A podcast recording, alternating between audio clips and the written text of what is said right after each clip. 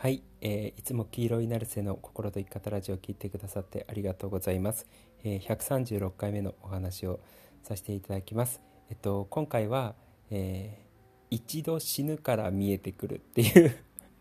話をさせていただきます。あの正確に言うと、えー、手放すから見えてくるっていう、えー、お話です。でそれが、えっと、いわゆるあの九死に一生っていうのかな。あの死に際を見た人があの自分のなんかこう使命に目覚めるみたいなであのこの世でなすべきことが分かって、えっと、生き方をガラッと変えてしまうっていう経験を、えー、した人って、えー、いると思うんですよね。であの、まあ、世の中でそういう人の話ってたまに聞くわけじゃないですか。で僕自身もそうであのまあ、昔ね、えー、もう自暴自棄がひどくって あの自殺を実行してた時があってでその時にあの九死に一生というか一回死に際を見てでそこから生き方がガラッと変わったところがあったんですよ。あのなんかの、えっと、ポッドキャストで話したと思うんですけれどもそのもうなんか死んでいいやって思った覚悟ができた時に逆に思いっきり生きようっていう風になれたっていう時があったっていう話を確かしたと思うんですよね。なんで人って生きてんだろうなってことを考えた時に長く生きたことが長く生きるっていうことが人にとって良いことだとは思えないっていう結論になったんですよねだからあのつまらない人生とかあの何やってんだろうっていうような思いを続けた人生っていうのを、えっと、100年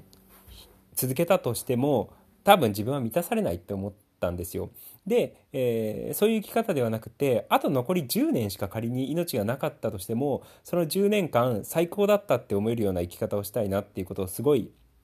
えー、思ったんですよね。でその時にあのもう死んでもいいやっていういつ死んでもいいっていう覚悟がパンってできた瞬間でそれが僕があの一回死に際を見てあの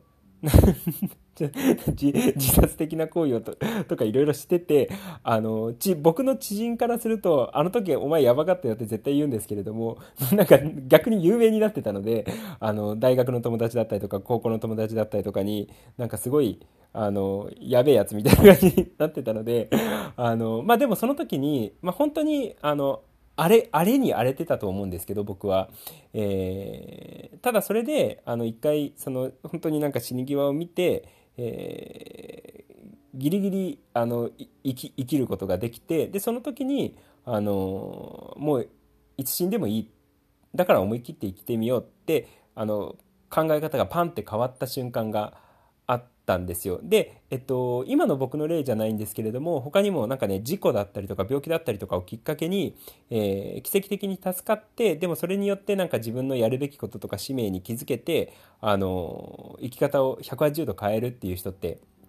よく聞くわけじゃないですか。で、それが、要は、一回死に際を見るから、えー、まあ、人生が大きく変わっていくっていうのと同じような感じで、えー、実はその手放すことで、えー、見えてくるものがあるんですよ。で、逆に言うと手放さない限り見えてこないんですよ。で、これはどういうことか、あの、話そうかなって思います。で、これは実は脳がすごく関係があるんですよ。で、ちょっと脳の話なので、あの、初めて聞く人だと分かりづらいし、ポッドキャストではちょっと脳の話っていうのはあんまり詳しくしてなかったので、あの、ちょっと分かりづらい話なのかもしれないんですけれども、まあ、なんとなくの雰囲気で理解していただければいいかなって思います。で、もともと僕がいつも言っている新しいのと古いのっていうのがあるんですよね。で、その古いのを活性化してると僕らっていうのは、えっと、精神的な調子が悪くなるのとプラスアルファ人間的な次元が下がるようになってるんですよ。要は、えっと、ちょっと言い方を、あのなんか毒舌的に言うと次元の低い欲求にとらわれるんですよ。古いのが活性化されてると。で逆に新しいのが活性化されてくると、えー、次元の高い欲求っていうのが出てくるんですよ。でそれはあのマザー・テレサとかガンジーとか、えー、キング牧師みたいな感じの、えー、みんなを助けようっていう思いだったりとかっていう要は崇高な思いですよね。っていうのが、えー、生まれてくるんですよ。だから、あの見せかけではなくって本当に崇高な望みというか自分の使命というか役割というか、あの高尚なその夢を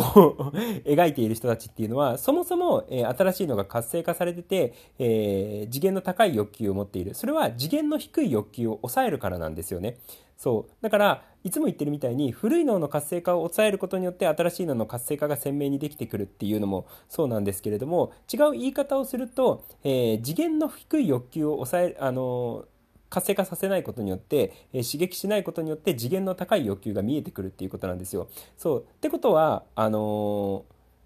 要は次元の低い欲求っていうものに、えー、浴びていて自分をそういうなんかあの良くしている状態といういうのかな？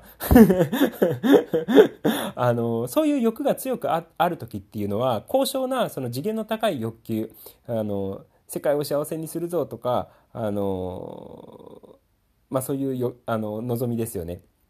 えー、っていうのが見えてこないってことなんですよね。つまるところ、あの、これなんか道に迷っている人に、あの人生の道に迷ってる人は聞けばいい聞くとすごくいいかなって思うんですけど人生の自分のなすべきこととか使命だったりとか役割っていうのが見えないのはその古い次元あの中レベル次元の低い欲求にとらわれてると、えー、次元の高い欲求っていうのは出てこないようになってるんですよね。そうだからあの次元の低い煩悩っていうのに触れてってたりとか次元の低い欲望っていうのを活性化させてってると自分の使命は見えないんですよ。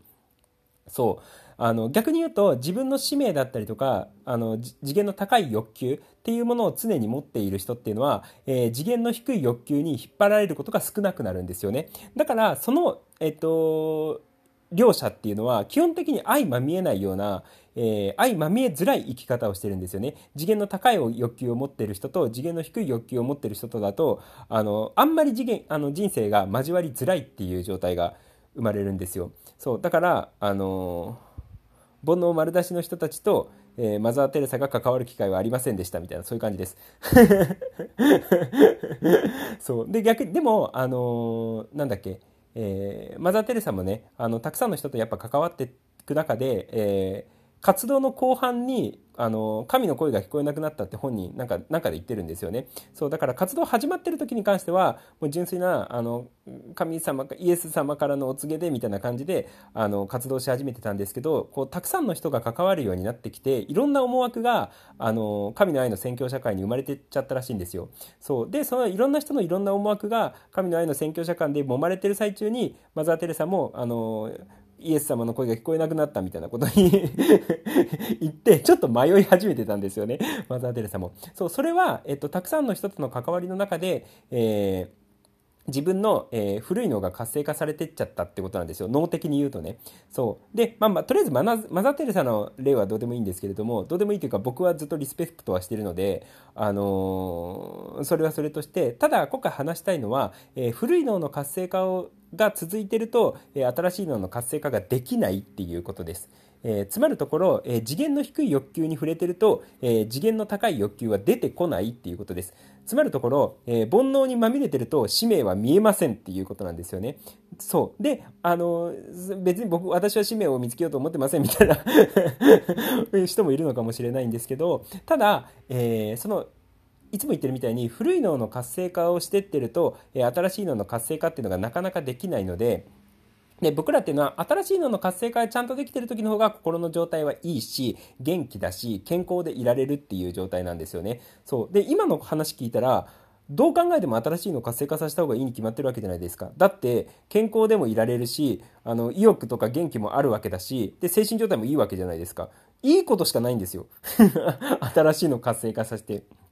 そう。で、逆に、えっと、古いのを活性化しちゃってるような状態っていうのは、体も重くなるし、意欲がわから、湧きな、湧きづらいし、不機嫌だし、えー、不機嫌になりやすかったりとかするっていうことだし、かつ、あのー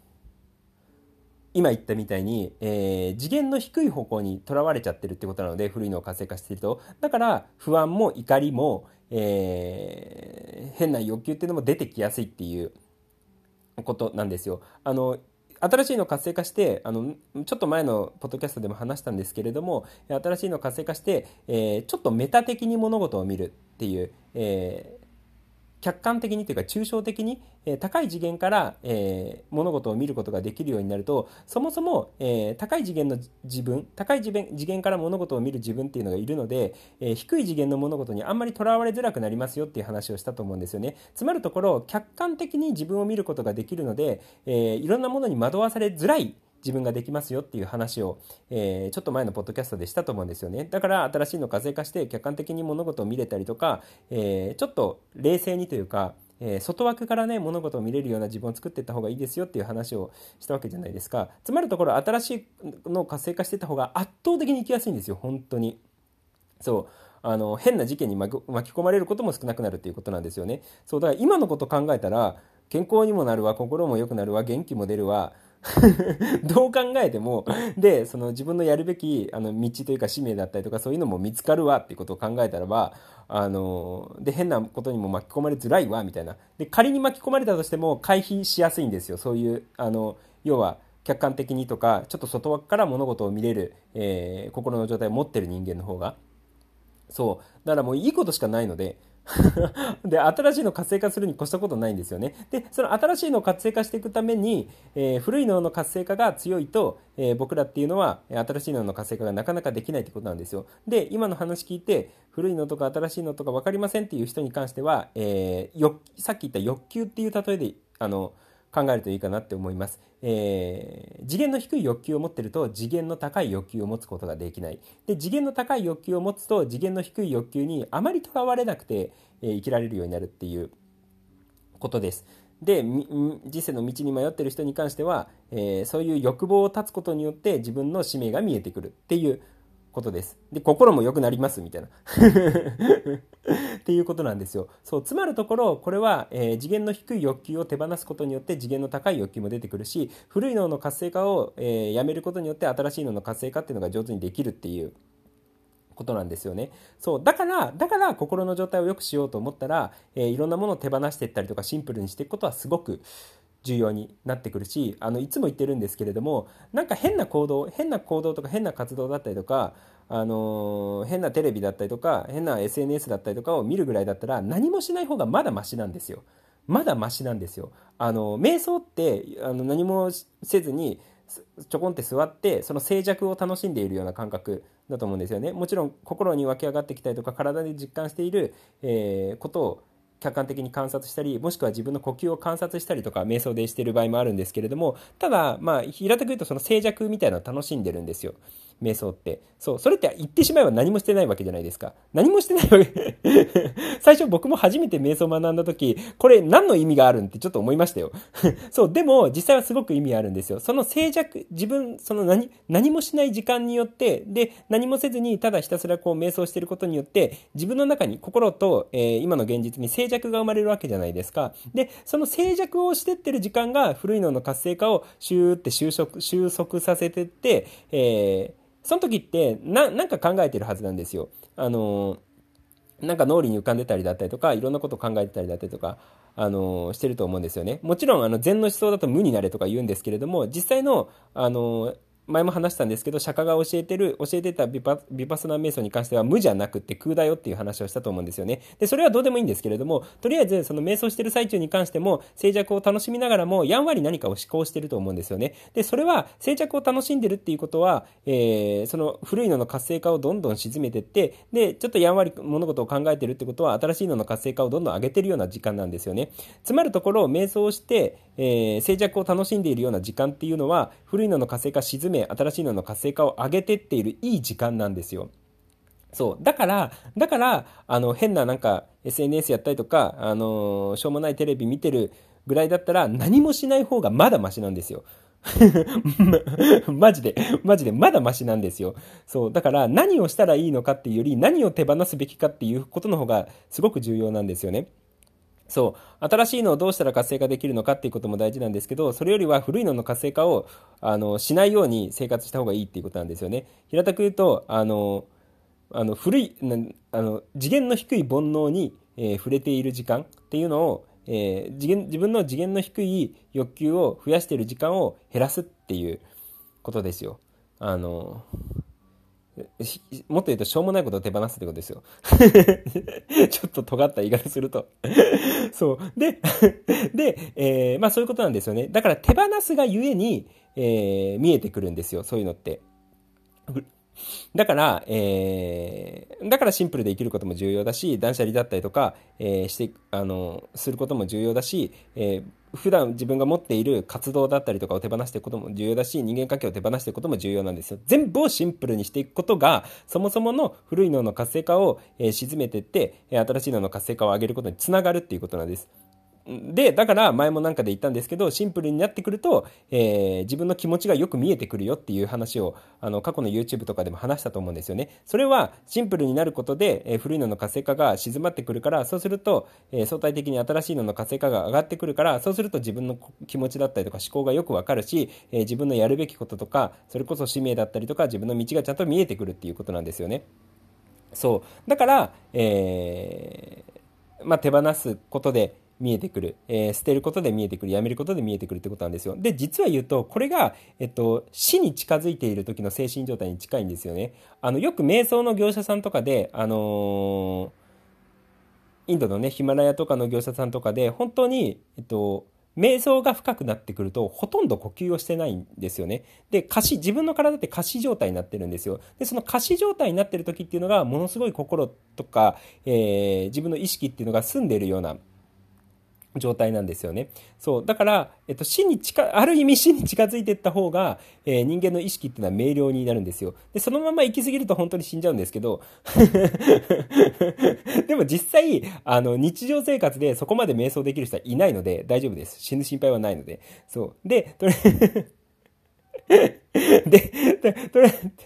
とりあえず、まあそ、そんな感じなので、だから、えー、死に際を見てった方が、死に際を見てる人っていうのは、あのー、もう軽いある種瞑想状態に入って、軽い、軽いじゃないな。えー、かなりの、えー、瞑想状態に入ってるような、入っていった状態なので、だから、えー、徹底的に、あのなんか、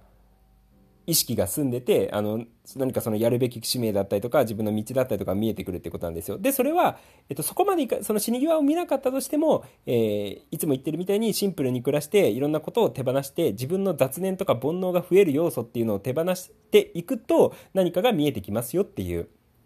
ことなんですよね。そう。だから、えー、手放すから、見えてくるわけだし、やめるから見えてくるわけだし、えー、捨てるから見えてくるわけだし、脳の言い方をすると、古いのの活性化を抑えるから新しいのが上がるわけ、新しいのの活性化が上がるわけなので、ってことなので、やめることとか捨てることとか手放すことの方が随分先です。随分というか、先です。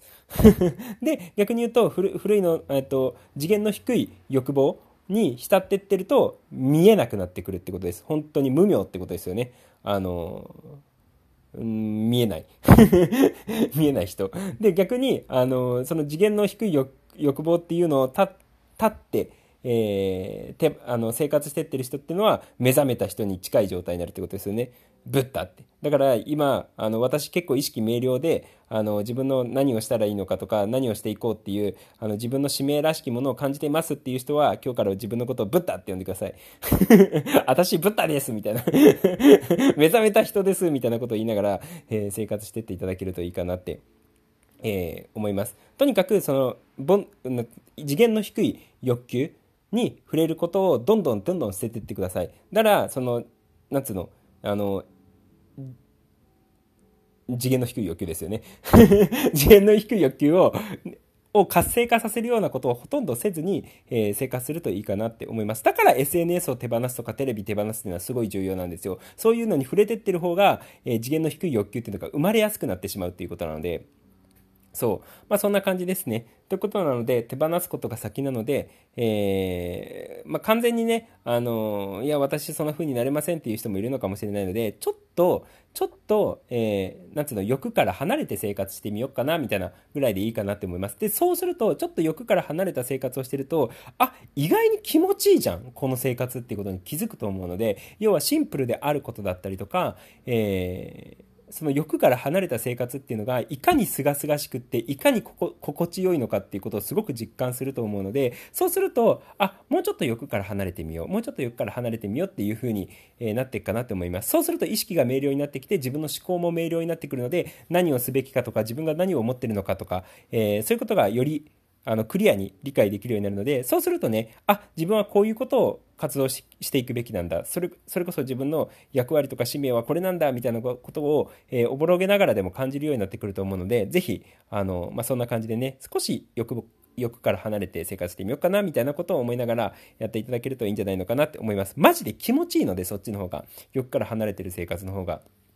そう。だからね、えー、参考にしていただければいいかなって思います。で、あの、次元の高い望みというか欲求というかを、えー、持てそうならば持っていただけるといいんじゃないのかなって、えー、思います。そんな感じです。ということで、えー、ということで、今日も黄色いナルセの心と生き方ラジオを聴いてくださってありがとうございました。じゃあね、ありがとう、またね。